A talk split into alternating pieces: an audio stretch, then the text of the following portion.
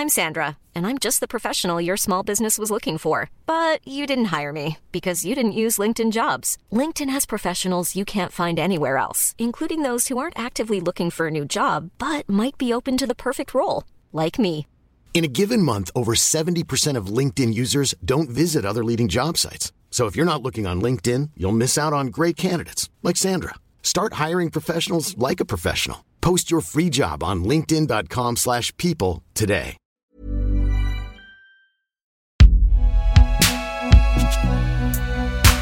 Fabriqué par Binge Audio. Salut Cet épisode est un peu différent de ceux que vous avez l'habitude d'écouter ici. Avec mon collègue Thomas Rozek, que vous pouvez entendre tous les jours dans Programme B, le podcast quotidien d'actualité de Binge Audio, on voulait revenir ensemble sur le traitement médiatique du livre d'Alice Coffin, Le génie lesbien, et comprendre ce qui se joue autour de cet ouvrage. Pourquoi les journalistes préfèrent demander des comptes à Alice Coffin à partir d'une citation tronquée, plutôt que rebondir sur la critique des médias qu'elle propose, par exemple. Bonne écoute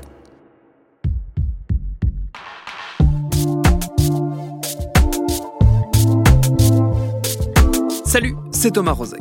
Aussi surprenant que ça puisse paraître, on va parler aujourd'hui d'une véritable épidémie. Alors non, pas de celle qu'on traîne depuis le début de l'année et qui vient de pousser nos chers dirigeants à recaler une partie du pays dans son chez-soi de 21h à 6h du matin, mais plutôt d'une autre maladie qu'on trimballe sans doute depuis plus longtemps encore et qui régulièrement, elle aussi, récidive, reflambe. Ce mal bien connu, c'est le syndrome de l'emballement, un phénomène qui fait prendre une ampleur démesurée et totalement décalée à un sujet souvent traité à peu près n'importe comment, voire par une succession de contresens et d'approximations qui frisent le pathologique. Dernière récidive en date, celle que doit subir Alice Coffin, journaliste, femme politique, militante lesbienne, qui vient de signer un livre chez Grasset, Le génie lesbien, et qui se voit sommé de s'expliquer d'interview en interview sur sa volonté de couper sans vergogne l'ensemble des pénis de nous autres pauvres mâles. Je caricature à peine.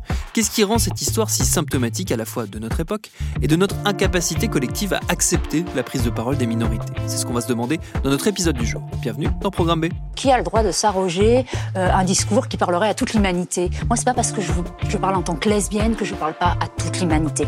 Au contraire. Et j'ajoute ça, c'est que c'est pas moi qui les ai définis. C'est pas moi qui ai décidé que l'humanité, elle était, elle était aussi fermement clivée entre les hommes, les femmes, les hétéros, euh, les homos. Ce que je fais, au contraire, c'est essayer de rapprocher, de dire ça, ça a créé de tels schismes, de telles violences que j'essaye au contraire de rattraper Alors des siècles et des siècles de violence et de dissociation. Et pour en discuter, je n'ai pas été très loin. Je me suis déplacé sur à peu près 4 mètres dans le bureau de Binge Audio, dans le respect des gestes barrières, évidemment, pour aller chercher les éclairages de ma camarade et consoeur Camille Regache du podcast Camille, un podcast qui détricote les questions d'identité de genre et de sexualité. Et histoire de savoir exactement de quoi on cause, je lui ai demandé pour commencer de m'expliquer de quoi traitait précisément ce livre, Le génie lesbien d'Alice Coffin. Le génie lesbien, donc le livre d'Alice Coffin, c'est un livre dans lequel elle retrace son parcours de journaliste, de militante, à la barbe, ensuite dans le collectif Oui Oui Oui euh, pour la PMA. C'est un parcours où elle raconte à la fois sa vie, des passages de son enfance, de comment est-ce qu'elle a grandi, etc., où elle relie des questions personnelles à un parcours militant et à des constats, des analyses, en fait, aussi en tant que journaliste sur les médias, sur le traitement médiatique euh, des minorités, euh, en l'occurrence sexuelles, mais aussi, ça peut être une analyse plus large que ça, aussi appliquée à d'autres minorités.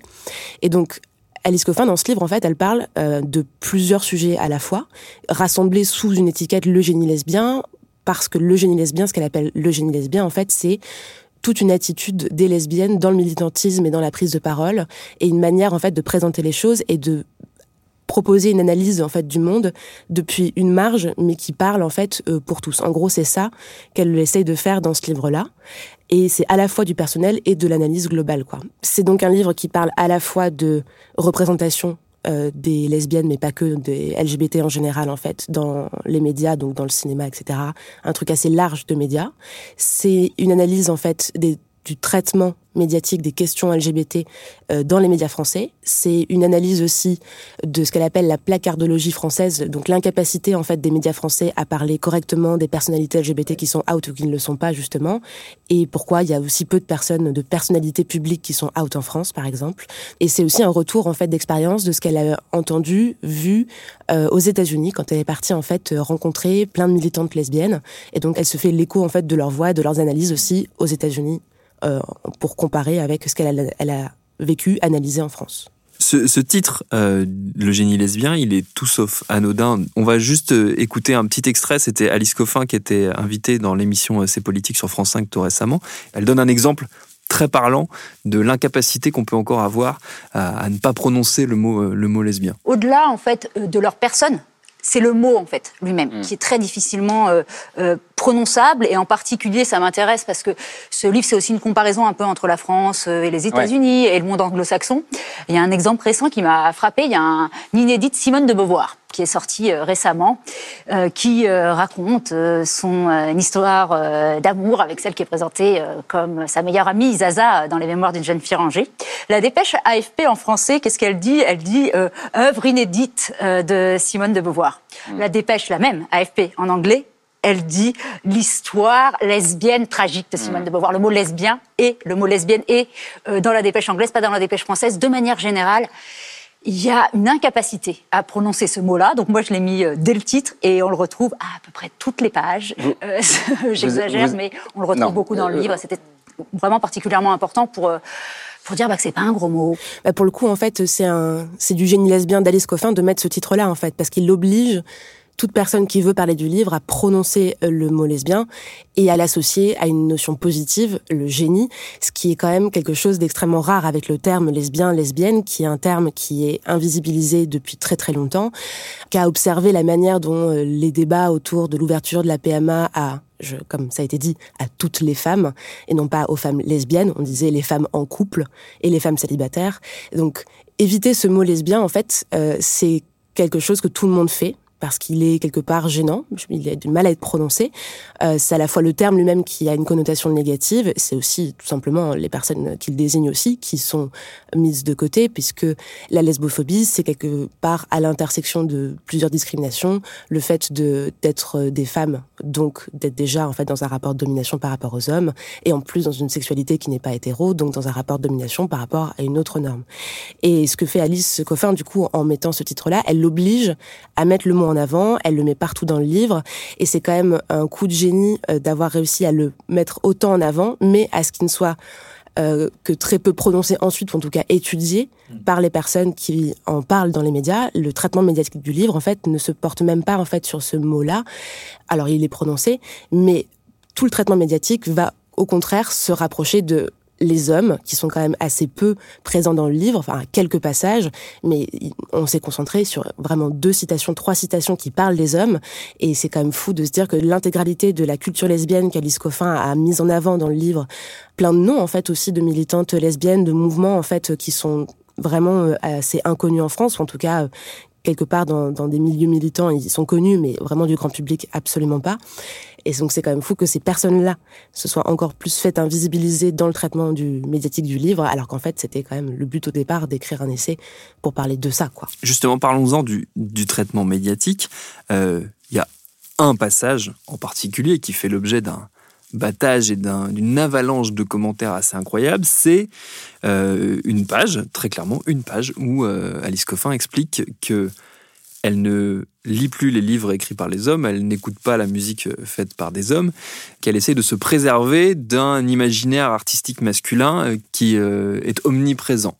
Sauf que cette citation, non seulement on la sort totalement du propos général qu'on évoquait juste avant, et surtout on la, on la cite de manière régulièrement, de manière totalement incomplète. Oui, parce que la suite de cette citation, c'est du moins j'essaye. Et surtout, quelques lignes en dessous, elle explique que euh, plus tard, en fait, ils pourront revenir. Ils, c'est les hommes.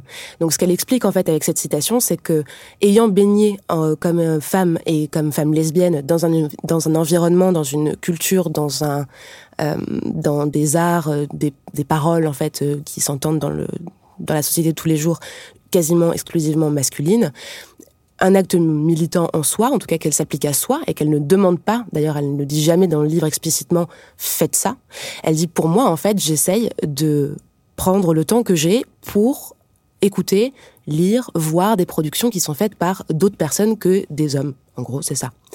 Euh, cette phrase, elle a été tronquée.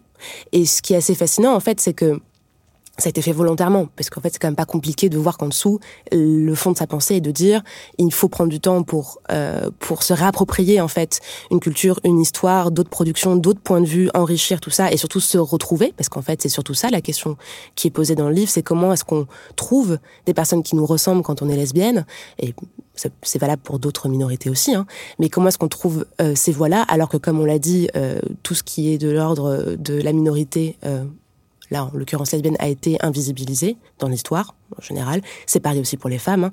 On pourrait très bien tenir le même discours en disant euh, euh, il est important pour les femmes de se réapproprier des œuvres qui ont été oubliées dans l'histoire, qui ont été effacées volontairement ou pas. Et surtout, en fait, ce qui est fascinant dans, dans le fait qu'on ait gardé uniquement cette phrase-là, et ce, le terme il faut les hommes, il faut les éliminer. Je pense que c'est la phrase qui était la plus prononcée en fait dans, dans les questions qui lui ont été posées euh, sur les plateaux télé notamment. Euh, les hommes, il faut les éliminer. En fait, c'est vraiment choisir trois phrases euh, qui permettent de tenir ensuite un discours médiatique de vous faites la guerre à.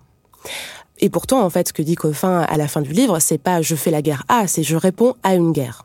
Les termes, ils sont forts et ils sont volontairement forts. On lui a demandé si c'était de la provocation. Elle répond non, c'est pas de la provocation. On est dans un, il faut mettre des mots là où ils sont. En fait, on est dans, il y a une guerre en fait qui n'est pas, dont les femmes pâtissent.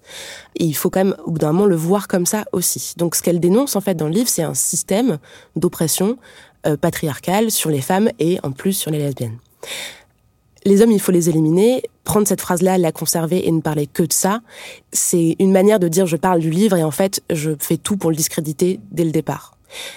L'inviter pour lui demander de parler uniquement de ça, en fait, c'est juste l'inviter pour dire et donner un avis et dire qu'en fait, ce qu'elle propose, c'est un projet de séparation euh, d'hommes et des femmes. Euh, que... Et ça, en fait, c'est l'inverse de ce qu'elle propose, mine de rien. C'est aussi lié à son statut de lesbienne concrètement. C'est-à-dire que ce qu'elle vit aujourd'hui dans, dans le traitement médiatique, c'est un traitement médiatique qui est représentatif de la manière dont la parole des femmes est accueillie dans les médias, puisqu'on lui refuse une parole politique. On part du principe qu'elle est là pour donner un avis personnel et donc c'est pas, elle ne parle pas de politique. La preuve en est, c'est qu'on lui refuse le droit de généraliser. Mais vous dites les hommes, c'est pas tous les hommes, etc. Euh, ce qu'elle explique très bien, c'est que non, en fait, on a le droit de généraliser quand on parle de politique. C'est même la base en fait de la politique, c'est de faire des généralités. D'ailleurs, les hommes se, ne se privent jamais de dire les femmes, voire même encore pire, la femme. C'est quand même pire que de la généralisation, on va quand même pas se mentir. Et donc on lui refuse une parole politique et on lui on lui refuse aussi de manière euh, assez classique aussi en tant que femme lesbienne le droit de parler justement des hommes parce qu'en fait si une femme hétérosexuelle parle des hommes, hmm, il y a quand même un truc, bon, on se dit, euh, ça va quand même, elle, elle a peut-être des critiques, mais au fond, elle les aime un peu, quand même, les hommes. Les lesbiennes, c'est différent. Il y a toujours le présupposé que les lesbiennes détestent les hommes ou alors ont vécu un trauma lié aux hommes qui fait qu'elles sont lesbiennes. Non, c'est faux. Donc, et d'ailleurs, Alice Coffin, dès le tout début du livre, en fait, en trois, en deux phrases, euh, se justifie de ça dans un passage qui pour moi est vraiment extrêmement révélateur où elle explique qu'elle a été aimée, qu'elle a grandi avec des hommes qui étaient extrêmement positifs, elle n'a jamais eu aucun problème. Et la phrase qu'elle dit ensuite, la phrase exacte, il me semble, c'est je n'ai pas d'autre trauma à, déclarer que le spectacle quotidien des hommes, quoi. Quelque chose comme ça, ce qui veut un peu tout dire, quoi. Et donc, c'est une parole de lesbienne. Elle est traitée comme une femme lesbienne, donc elle est traitée aussi comme étant, a priori, l'ennemi des hommes. Et donc, c'est aussi pour ça, en fait, que cette phrase revient autant euh, dans le traitement médiatique. C'est parce qu'elle est aussi une femme lesbienne et que ça paraît inconcevable en fait qu'elle puisse proposer autre chose qu'une sécession avec le, le, monde des hommes, ce qui n'existe absolument pas. Mais c'est aussi possible de tenir ces propos-là parce qu'elle est lesbienne. Ce qui est fascinant dans cette séquence médiatique, et euh, Alice Coffin d'ailleurs en a parlé elle-même, euh, toujours dans cette émission euh, C'est politique euh, que je, que je mentionnais tout à l'heure, euh, c'est qu'on voit se mettre en place exactement ce qu'elle explique et ce qu'elle décrit euh, dans son livre, c'est-à-dire le l'incapacité de traiter de ces sujets-là euh, autrement que par la, réaction et la fermeture. Oui, parce qu'en fait, les médias considèrent qu'ils sont neutres et qu'elle parle euh, d'une marge et qu'elle ne peut pas l'être. Elle peut pas être neutre. Et surtout, ils parlent au nom de l'universel, d'un collectif, et elle parlerait en fait au nom d'une minorité lesbienne radicale. Le mot est quand même beaucoup revenu, radical, qui serait en opposition avec euh, quelque chose de, soudé, d'uni, une espèce de, de, mythe en fait où on serait tous d'accord sur des principes qui en fait ne sont que des points de vue situés de personnes qui qu'elle nomme bien, qui sont quand même des personnes qui sont généralement des hommes euh, d'un certain âge, très souvent blancs, et qui en fait ont des positions dans les médias on lui renvoie une subjectivité et un point de vue situé qui ne parlerait donc qu'à des lesbiennes ou qu'à des personnes concernées. En gros, ce serait on vous invite pour parler de votre position. Là, en fait, vous racontez un petit peu, euh, enfin, votre endroit dans la société.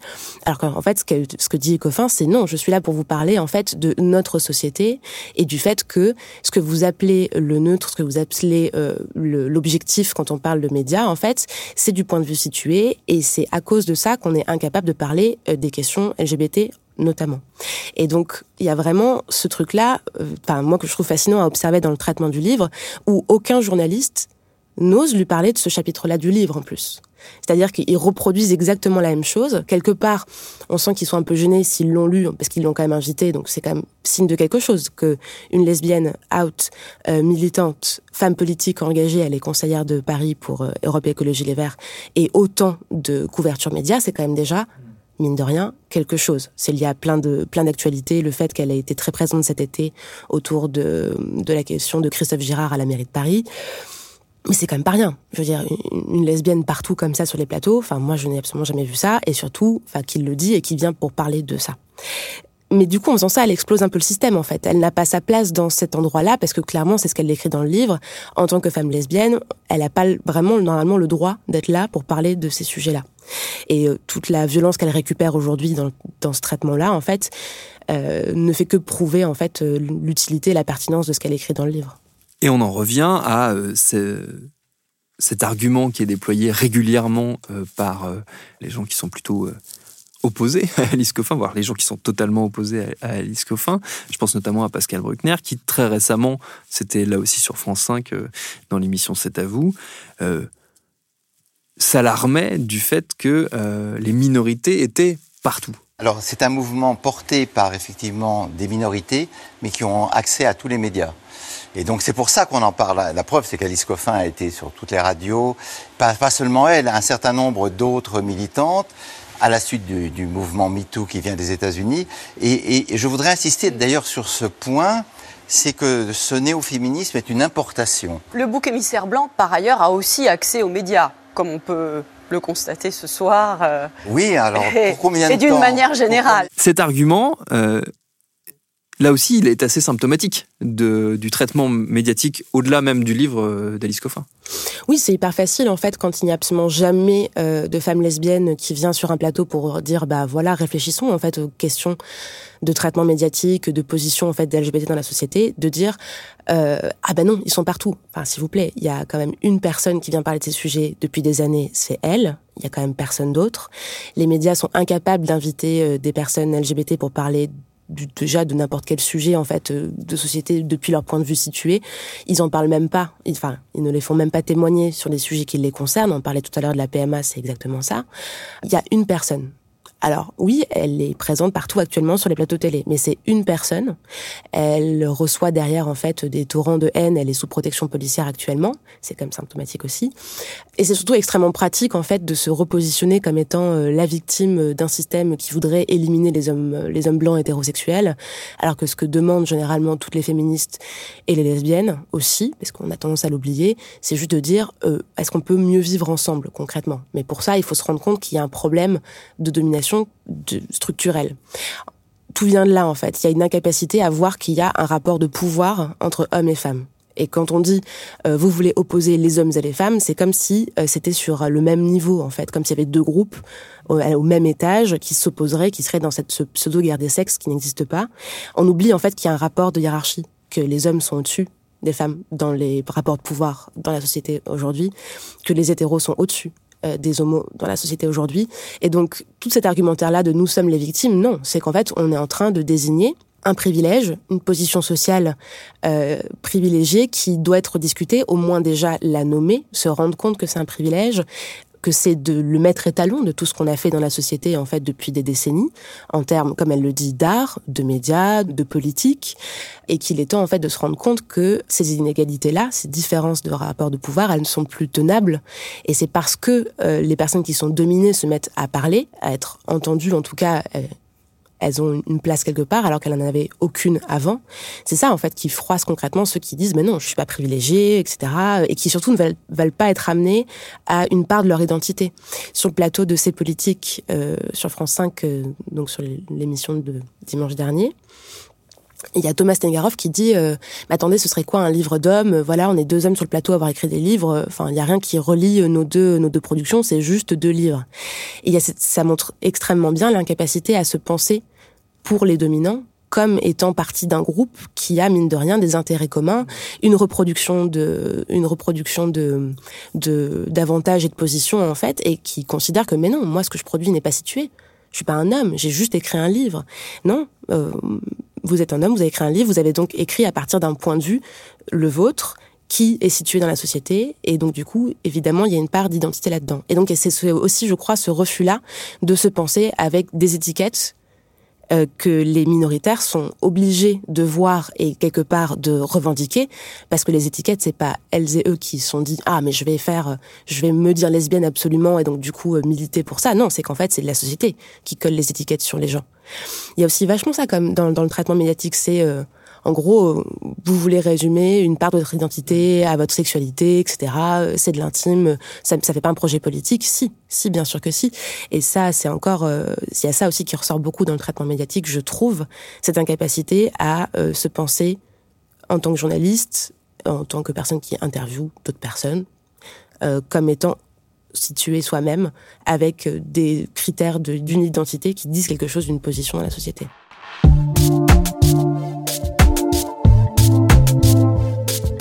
Pour renier encore un peu plus sur nos idées reçues en la matière, vous pouvez aussi écouter les nouveaux épisodes du podcast de Camille, dont la seconde saison vient juste de débuter. Merci à Camille Regage pour ses réponses. Programme B, c'est un podcast de Binge Audio préparé par Lauren Bess, réalisé par Mathieu Thévenon. Abonnez-vous sur votre appli de podcast préféré pour ne manquer aucun de nos épisodes. Facebook, Twitter, Instagram pour nous parler. Et à demain pour un nouvel épisode.